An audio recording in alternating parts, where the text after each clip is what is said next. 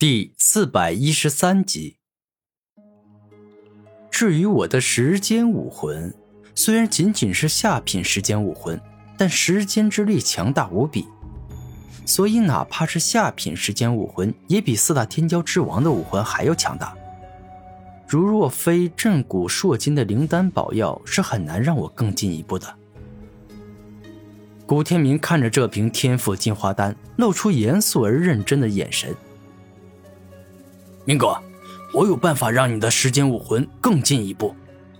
突然，战天无比肯定的说道：“什么办法？”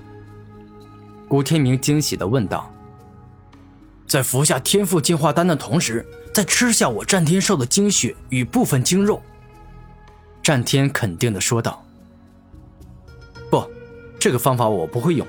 你是我兄弟，是我一生最重要的人，我这一辈子。”也不会去吞噬你半点血肉。这一刻，古天明无比坚定的说道：“可是，您吞噬我部分精血与精肉，我最多虚弱一段时间，用不了多久，我便会恢复如初的。”战天是真心实意想要帮助古天明，为了他愿意不惜己身的好兄弟。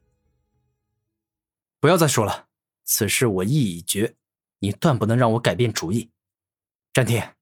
你若是真心实意为我好，那么教导我修炼风雨雷两种属性奥义即可。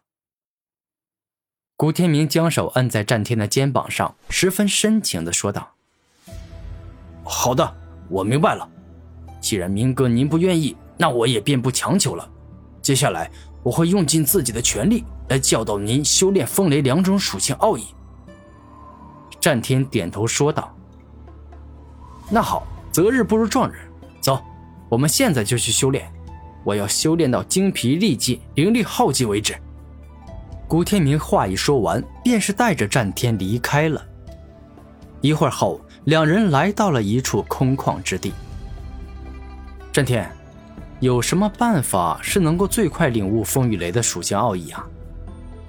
古天明很直接的问道。最简单、最快让你领悟属性奥义的办法。就是接受那种属性奥义的攻击，例如我用大乘风之冲击奥义不断攻击你，让你受伤痛苦，而你便会在一次又一次的痛苦中不断增强对风之冲击奥义的领悟。战天认真的说道：“好办法呀，这确实是好办法。战天，来吧，咱们俩现在就开始。”好的，明哥。由于您吸收了烈风破坏雷，风之锋利与雷之破坏。都已经到达了大成境界，所以我先教导您风之冲击与雷之麻痹这两种奥义。您都只到达了小成境界，修炼到大成境界比较快。战天看着古天明说道：“ 就按照你说的办。”古天明点头说道：“那好，如此我就不客气的出手了。风之大成冲击奥义。”猛然，只见战天双手一动，一阵超强的狂风冲出。当那阵狂风击中古天明后，宛若十几、二十座雄风巨岳砸中古天明，让他体会到了什么叫做恐怖的冲击力。此刻，当古天明正面被蕴含风之大成冲击奥义的狂风击中，整个人都感觉好像要被吹走。而这招仅仅是将冲击奥义的分散开使用。一旦凝聚在拳头上进行压缩凝练，那威力必定会翻数倍。这风之冲击奥义，从某种意义上来说，就像是绝对强大的力量，宛若巨力王挥拳，以绝对霸道蛮横的力量攻出，令这世界没有其他人可以挡下这凶猛的攻击。古天明吸收了烈风破坏雷后，就掌握了风之冲击奥义，故此本来就有所了解。没错，可以这样理解，但理解不等于领悟。您想要让风之冲击奥义到达大成之境，不，接下来我成千上万拳蕴含风之大成冲击奥义的攻击是完全不可能做到的。突然，战天说话间，右手一动，再次挥出了蕴含风之大成冲击奥义的猛拳，打向了古天明。来吧，只要能够让我明白，付出一些小小的牺牲。根本不算什么。为了能够最为直观与清楚的领悟风之大成冲击奥义，古天明没有选择反击，就站在那儿，任由战天一拳打在了自己身上，而后硬生生将他打得连退了三四步。很好，战天，继续攻击我，让我用自己的身体来好好记住风之大成冲击奥义的力量到底是什么样子的。古天明大声说道：“好。”战天点头，然后再次动用蕴含风之大成冲击奥义的拳头，攻向了古天明。一个月后，当古天明被战天动用风之大成冲击奥义猛攻了足足一个月，经历了十万几次的攻击后，他终于将风之大成奥义给领悟出来了。而当领悟了风之大成冲击奥义后，古天明立刻再接再厉，让战天用蕴含雷之大成麻痹奥义的攻击来不断的打自己。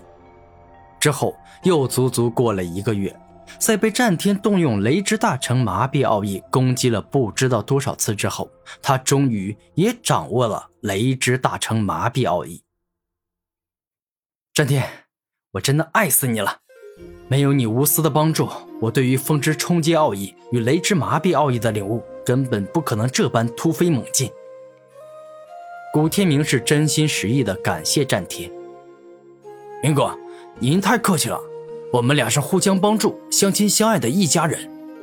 你我之前不要说谢谢，因为我们俩都是真心实意的为对方考虑，想要让对方变强。战天对古天明十分的尊重，虽然嘴上叫对方明哥，但内心一直都将对方当成了自己的亲生父亲，万物之主。三日后，古天明走着走着，恰巧遇到了霸王。是你啊，你还活着，这太好了！怎么了？找我有什么事吗？霸王温柔的说道。霸王真是一个温柔而正直的男子汉。古天明内心自语，感觉霸王对自己是真的太好了。霸王，多谢你。当日你们四大天骄之王准备一起逃跑，将我留下来当烈风破坏雷的发泄工具，承受他那雷霆般的怒火。原本你是根本没必要告诉我的，但在那种危急关头，你却还替一个萍水相逢的人考虑，你真的是太善良了。古天明说的是真心实意，对于霸王，他心中可以说是万分感谢。哎，小事一桩，你不必挂在心上。霸王不是故作客气，他从小就乐于助人，且做好事从不留名。